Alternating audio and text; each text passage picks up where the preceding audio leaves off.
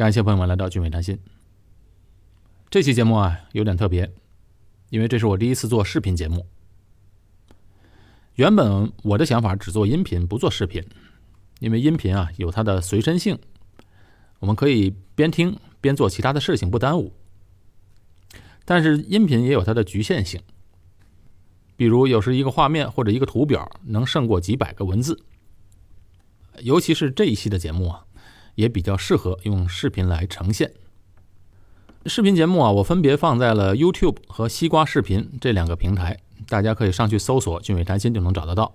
同时，我也会把这两个平台上的链接发在我的公众号里面。今后的视频节目我都会发布在这两个平台。节目的音频我还会继续发布在喜马拉雅。好，这期节目的题材是关于树，请大家收听和收看。树对于一座城市来说至关重要，它可以调整温度与湿度，可以有效的给城市降温降噪，也可以净化空气、涵养水土。一棵普通的成年树木，每三个月就可以制造出供十个人呼吸一整年的氧气。如果我让大家猜一猜啊，哪一个城市的树最多？我给你三个城市选择：澳大利亚的悉尼、加拿大的温哥华和新加坡相比，哪个城市的树木最多呢？我想很多观众都会选择不是悉尼就是温哥华。其实啊。因为啊，那两个城市在我们脑海里都是一幅青山绿水的画面。但是，我要跟你说，其实新加坡是这三个城市中绿化最好的。麻省理工学院和世界经济论坛的研究调查结果表明，温哥华和悉尼的城市绿色覆盖率为百分之二十五点九，并列全世界第二名。而新加坡的绿色覆盖率达到了百分之三十，排名是全世界第一的。可能你觉得这个排名啊，前两名的差距啊不是太大。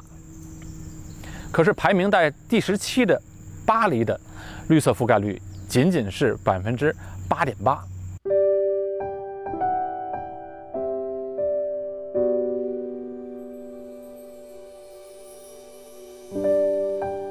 新加坡除了自然保护区之外，在马路边、社区、公园和工业区，总共有两百万棵树。这里的居住人口只有五百七十万人，这样一个比例是挺多的了。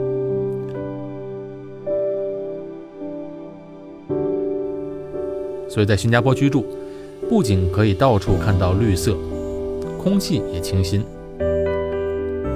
没有尘土。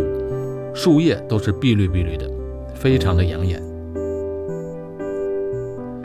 我最喜欢的是新加坡的绿色，而且一年十二个月都是如此。每次做户外运动，尤其是经常和朋友们出去骑自行车，这个呢是在新加坡最好的运动方式之一，可以看到许多赏心悦目的树木，而且新加坡这个小小的地方，竟然有两千多种的植物。树木多了，自然生态就好。所以在新加坡骑车锻炼的时候，经常看到一些动物，也不觉得稀奇。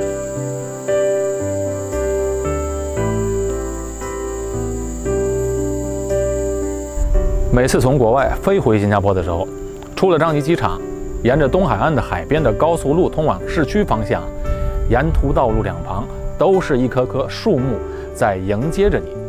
你会觉得这里不仅是一个家，而且还是一个非常宜居的地方。新加坡一直被誉为花园城市，不仅如此，新加坡还计划在未来的十年，也就是在二零三零年之前，再种一百万棵树。到时候，新加坡将从一个花园城市进一步升级到花园中的城市。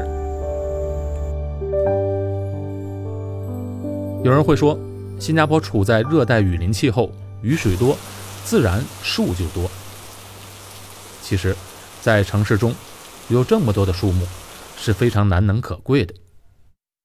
树不是凭空长出来的，而是一棵棵种出来的。和东南亚的其他主要城市相比较，就知道了。比如在雅加达、吉隆坡、曼谷等城市中，看不到这么多的绿色，而且这些城市中的气温要比新加坡高，比新加坡热。这也是城市中的树木带来的另外一个好处，它可以为城市降温。前人栽树，后人乘凉。新加坡成为了一个非常宜居的城市，当年的建设者们功不可没。在上世纪六十年代的新加坡，可远远不如现在。我们在一些老照片上可以看到，现在酒吧林立的克拉码头对岸是残破不堪的房子。位于现在鱼尾狮后面的新加坡河，垃圾成堆，臭气熏天。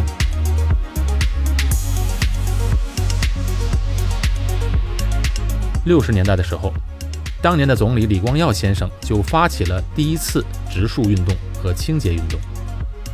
那时候他的目标就是把新加坡建设成为清洁绿色的城市，使之有别于其他亚洲国家，为吸引外资赢得优势。此后的五十多年，新加坡在实现工业化、城市化、大力发展经济的同时，也积极地展开绿化运动。从六十年代到九十年代后，就获得了“花园城市”的称号。新加坡打扫卫生进行了整整五十多年，现在它不仅是世界上最干净的城市之一，也是一个非常宜居的经济体。你知不知道，如果你想要一片树林，那么你在二三十年前就要种下它了。有人说，新加坡的干净都是被罚款罚出来的。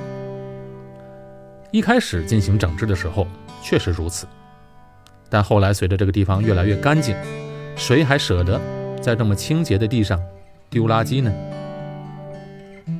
二零零九年《永续新加坡蓝图》将进一步实现“花园中的城市”的概念，列为国家的长期战略目标。城市环境优质和可持续发展是经济成功的前提和基础。当然，绿化不仅是政府的事情，个人和企业也是要参与进来的，共同维护才行。当一个人置身在一个花园中工作、学习、生活，心情是非常愉悦的，也更加珍惜这样的环境，自然就会主动维护。当年在李光耀先生种下第一棵树的时候，新加坡那时候啊正面临着基础设施匮乏、资源有限、经济停滞和高失业率的时期，而且任何事情都要靠自己一样一样的去解决。五十年过去了。新加坡奇迹般的实现了经济和环境都得到了平衡的发展，是非常难能可贵的。所以我觉得，条件再不好，都不要觉得困难，因为事在人为。